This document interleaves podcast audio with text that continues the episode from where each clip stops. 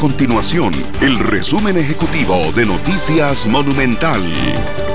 Hola, mi nombre es Fernando Muñoz y estas son las informaciones más importantes del día en Noticias Monumental.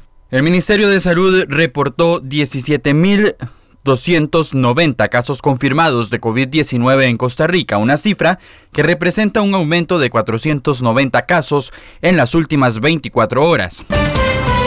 Además, las autoridades de la Comisión Nacional de Emergencias señalaron 26 regiones del país con alerta temprana, es decir, son regiones en alerta amarilla que por sus condiciones epidemiológicas podrían pasar a alerta naranja.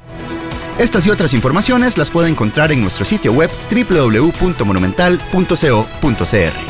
Nuestro compromiso es mantener a Costa Rica informada. Esto fue el resumen ejecutivo de Noticias Monumental.